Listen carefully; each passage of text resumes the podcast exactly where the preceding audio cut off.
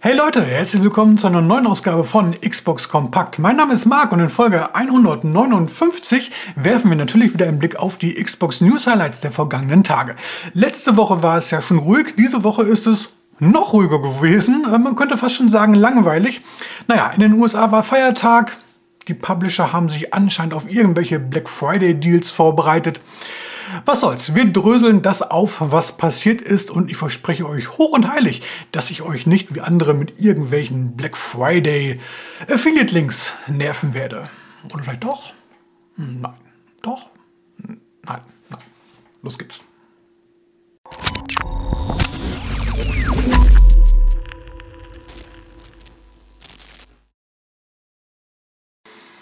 Ja, legen wir heute los mit Baldur's Gate 3. Das Rollenspiel des Jahres vielleicht. Zumindest spricht die ganze Spielwelt darüber. Für PC erschienen, für PlayStation erschienen, für Xbox Series X und S noch nicht erschienen. Hintergrund, da haben wir schon drüber gesprochen, sind technische Probleme mit der kleinen Xbox, also der Xbox Series S. Ähm, und da haben wir auch schon drüber gesprochen. Die Version für Xbox Series S wird im Funktionsumfang ein wenig beschnitten sodass es darauf auch laufen soll und der Release soll ja angeblich kurz bevorstehen. Jetzt haben die Larian Studios mitgeteilt, dass man einen Trailer zur Xbox-Version zeigen wird und zwar im Rahmen der Game Awards am 7. Dezember. Übrigens, Game Awards, haltet euch schon mal den 7. Dezember frei. Da plane ich eigentlich wieder einen Livestream zu machen. Ähm, Baldur's Gate 3. Jetzt wird natürlich spekuliert, oh, könnte das vielleicht ein Shadow Drop werden? Also wird es gezeigt und heißt es dann ab sofort erhältlich? Hm, also vielleicht Baldur's Gate 3 ab dem 7. Dezember endlich auch für Xbox. Mal schauen. Was auf jeden Fall feststeht, Anfang nächsten Jahres, genauer gesagt im ersten Quartal, soll es eine Deluxe Edition von Baldur's Gate 3 geben. Auf Disk, genau gesagt auf drei Discs. Äh, mit dabei ist natürlich einmal das Spiel, dann gibt es den Soundpack auf CD, eine Weltkarte aus Stoff, äh, ein Poster, Aufnäher, Sticker und was weiß ich nicht alles, kann man ab sofort auf der offiziellen Homepage vorbestellen. Kommen wir zu Ark Survival Ascended, den Dino-Shooter. Ich habe ihn Montag in der Wochenvorschau vorgestellt, denn eigentlich sollte das Spiel ja diese Woche erscheinen. Aber alle, die darauf gewartet haben, brauchen doch noch ein bisschen mehr Geduld. Erstmal hat die Zertifizierung seitens Microsoft, aus welchen Gründen auch immer, länger gedauert als geplant. Da hieß es, na, das Spiel erscheint höchstwahrscheinlich erst Ende der Woche. Daraus wurde auch nichts, denn Ende der Woche hieß es plötzlich, während der Zertifizierung seien Probleme aufgetaucht und die müsse man jetzt so schnell wie möglich äh, noch vor dem Release beheben. Jetzt plant man eine Veröffentlichung in der nächsten Woche. Und wir können ja mal unten äh, Wetten annehmen in, den Kom in der Kommentarspalte. Was glaubt ihr? Schafft es äh, Studio Wildcard? Ich bin da ja so ein bisschen skeptisch. Weiter geht's mit The First Descendant, der Shooter mit Rollenspielelementen, der Looter-Shooter. Ähm, da gab es ja im September eine Open Beta, eine Crossplay Open Beta und da hat Entwickler Nexon jetzt ein Fazit gezogen und gesagt, dass das, Welt, das Spiel auf der ganzen Welt, Zitat, hervorragend angekommen sei. Äh, zwei Millionen Leute hätten sich das Spiel angeschaut. Und äh, allerdings hätte es viele Rückmeldungen von Spielern gegeben. Und äh, deswegen habe man sich dazu entschlossen, noch so ein paar Dinge zu verbessern. Also anscheinend war das Feedback nicht ganz so positiv, dass man jetzt doch noch was machen muss. Naja, äh, auf jeden Fall erscheint das Spiel nicht mehr in diesem Jahr, wie ursprünglich geplant, sondern erst irgendwann 2024. Ein konkretes Datum gibt es da noch nicht. Kommen wir zur Ankündigung der Woche, würde ich mal sagen. Dune Spice Wars. Ähm, Gibt es seit anderthalb Jahren ungefähr für PC, ist dort sehr erfolgreich von Shibo Games und Funcom. Ein Echtzeitstrategiespiel, beziehungsweise so eine Mischung aus Echtzeitstrategie und äh, langzeitlicher Planung, also ein Globalstrategiespiel. Äh, man sagt auch 4X-Game, äh, also Explore, jetzt muss ich selber ablesen. Explore, Expand, Exploit, Exterminate. Erforschen, erweitern, ausbeuten, ausrotten. Ähm, klingt für Dune-Fans wahrscheinlich ganz gut. Er erscheint bereits übernächste Woche am 28. November und dann auch direkt im Xbox Game Pass. Äh, ich freue mich drauf. Äh, ich bin auch seit dem letzten Kinofilm ein großer Dune-Fan und freue mich da schon auf den zweiten Teil, der dann auch wahrscheinlich erst, nee, erst, also äh, sollte schon dieses Jahr ins Kino kommen. Erscheint jetzt wohl erst nächstes Jahr. Hoffentlich nächstes Jahr. Und dann warten wir mal ab. Ansonsten, Funcom arbeitet ja auch noch an dem MMO Dune Awakening. Ähm, da gibt es aber schon seit längerer Zeit keine handfesten Infos mehr zu. Auch noch keinen Release-Termin. Naja, mal schauen, was daraus wird. Daraus werden ist ein gutes Thema. Dragon's Dogma 2. Äh, da warten Fans ja sehnsüchtig auf einen Release-Termin. Und jetzt hat Capcom Capcom mitgeteilt, dass es ebenfalls am 28. November in zwei Wochen äh, um 22 äh, Uhr einen Showcase geben wird. Der wird ungefähr 15 Minuten lang dauern und dort wird es sicherlich ein paar neue Infos geben und vielleicht auch eine Info zum Release-Datum. Mal schauen. Dann ein Hinweis in eigener Sache. Letzten Sonntag, Sonntag, nicht Donnerstag, letzten Sonntag ging unsere zehnte Episode des Backseat Gaming Podcasts on air, sage ich mal.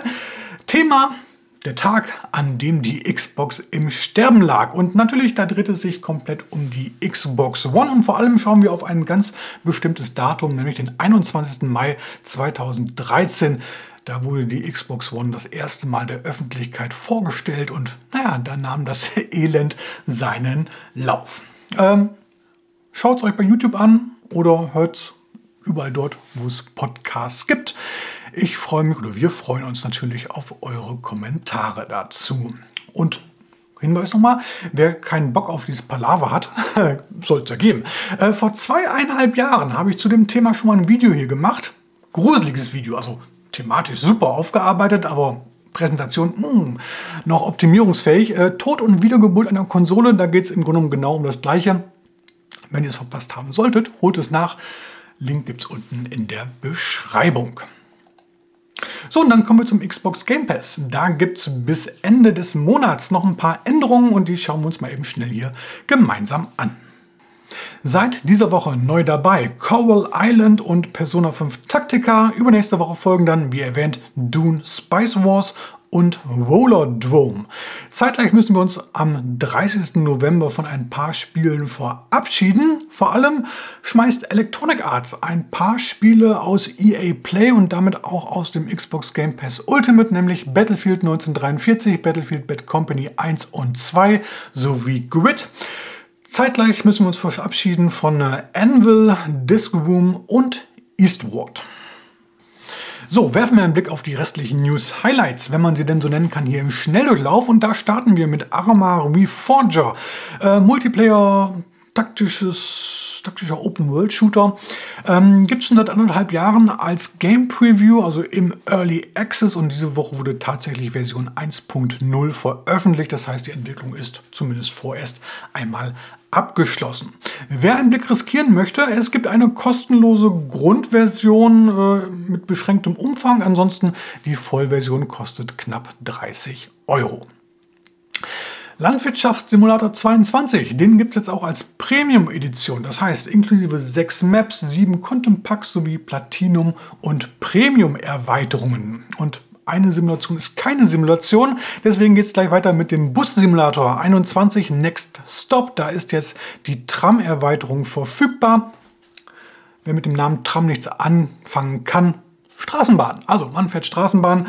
Ähm, der DLC kostet einzeln 19,99 Euro. Dann hat The Elder Scrolls Online das Update 40 bekommen. Mit dabei das endlose Archiv, eine neue PvE, also Player vs. Environment Herausforderung.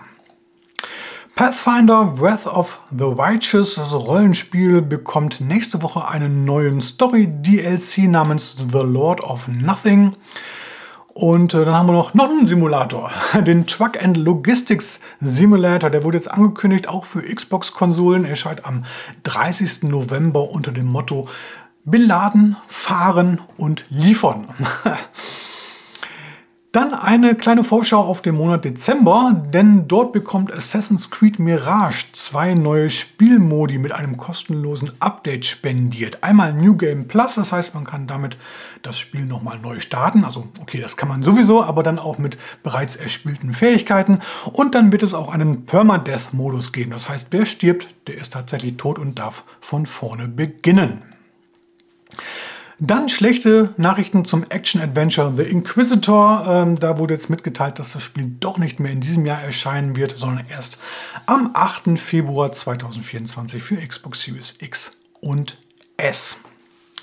Dann wurde bereits im letzten Sommer ein Zombie-Spiel angekündigt, Paradise Project, Paradise mit Z geschrieben. Äh, da haben sich jetzt Narcon und Eco Software überlegt, dass man dem Spiel doch einen richtigen Namen verleiht. Äh, heißt jetzt Welcome to Paradise und soll am 29. Februar 2024 ebenfalls nur für Xbox Series X und S erscheinen. Dann kommen wir zu House Flipper 2, Renovierungssimulation. Der erste Teil unglaublich erfolgreich, basiert auf einer Doku-Serie, läuft hierzulande unter anderem bei äh, Home and Garden TV.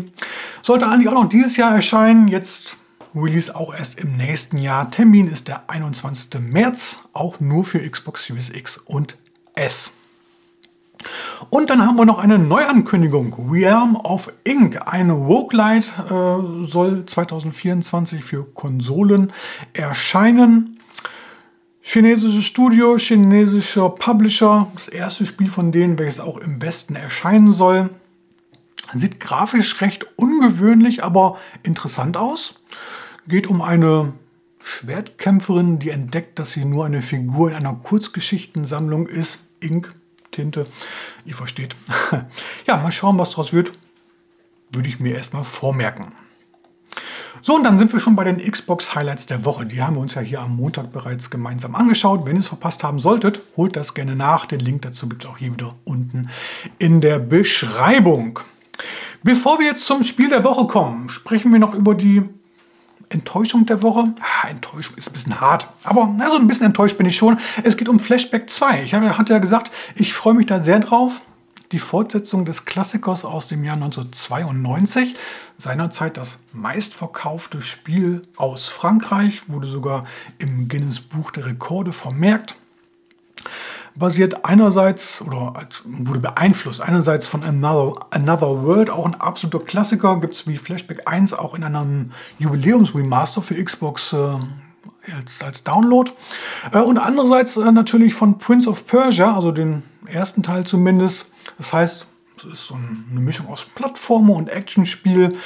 Meistens läuft man von links nach rechts, von oben nach unten, von rechts nach links und was weiß ich nicht alles. Äh, in manchen Actionsequenzen wechselt aber die Kameraperspektive und die fällt so hoch und dann kann man auch äh, die Spielwelt in der Tiefe nutzen.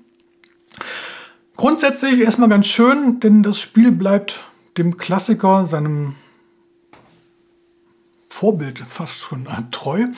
Ähm, und zeitgleich ist es doch recht modernisiert worden. Das passt alles soweit. Allerdings gibt es leider so ein paar technische Probleme. Mal wieder auch hier. Äh, das Ganze läuft einfach nicht immer konstant flüssig. Und das ist sehr schade. Wenn euch das Spiel interessiert, wartet mit dem Kauf eventuell noch ein bisschen ab. Ich schätze mal, da werden demnächst ein paar Updates reintrudeln.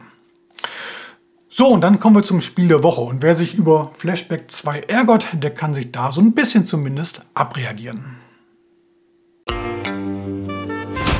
Well, I don't know who's gonna clean that up.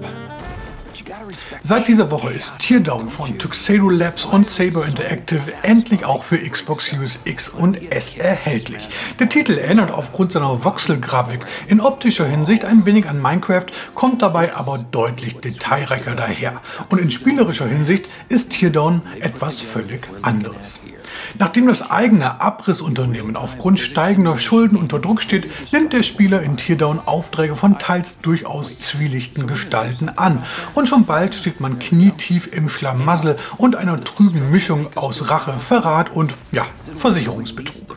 Nach ein paar mehr oder weniger legalen Aufträgen gilt es schon bald, Autos zu stehlen, Gebäude zu demolieren, Tresore zu sprengen und schießwütigen Robotern aus dem Weg zu gehen. Wertsachen, die man innerhalb der Aufträge findet, ermöglichen es, das wachsende Arsenal an eigenen Werkzeugen zu verbessern. Teardown bietet eine vollständig zerstörbare und interaktive Umgebung, in der die Freiheit des Spielers und ein sich veränderndes Gameplay die treibenden Mechanismen sind. Spieler reißen Wände mit Sprengstoff oder Fahrzeugen ein, um Abkürzungen zu kreieren, die vorher unmöglich erschienen. Wichtig ist es, einen effizienten Weg durch jedes Level zu finden, den Raubzug durchzuführen und diesen im Idealfall mit einer waghalsigen Flucht zu krönen. Neben der Story-Kampagne gibt es weitere Inhalte, wie zum Beispiel einen Sandbox-Modus, in dem man die Spielwelt ohne Einschränkungen erkunden kann, den Kreativmodus, in dem man selber seine eigenen Voxel-Kreationen erstellt oder auch eine kuratierte Sammlung von Mods, die die PC-Community seit dem Release im letzten Jahr erstellt hat. Ja, Teardown hat bei Steam wirklich herausragende Spielerbewertung bekommen. Insofern ist das sicherlich auch für die Xbox ein Zugewinn. Kostet als Download 29,99 Euro. Werfen wir zum Abschluss einen Blick auf die kommende Woche. Da tut sich in Sachen Releases nicht ganz so viel. Wir haben einen Haufen Indie-Games, unter anderem Train Valley 2 endlich auch für die Xbox. Wir haben Jurassic Park, die Classic Games Collection. Pixel Art, sage ich mal. Äh, oder auch Icone Island, ein, naja, familientaugliches Survival-Erkundungsabenteuer. Im Detail schauen wir uns das am Montag in der neuen Wochenvorschau an. Ich würde mich freuen, wenn ihr wieder mit dabei seid. So, und damit verabschiedet sich Xbox Kompakt Folge 159 in den wohlverdienten Feierabend. Wenn euch das Video oder der Podcast gefallen hat, dann lasst wie immer gerne ein Like und wenn noch nicht geschehen, ein Abo da. Wir sehen bzw. hören uns beim nächsten Mal wieder. Bis dann, macht's gut. Ciao, ciao.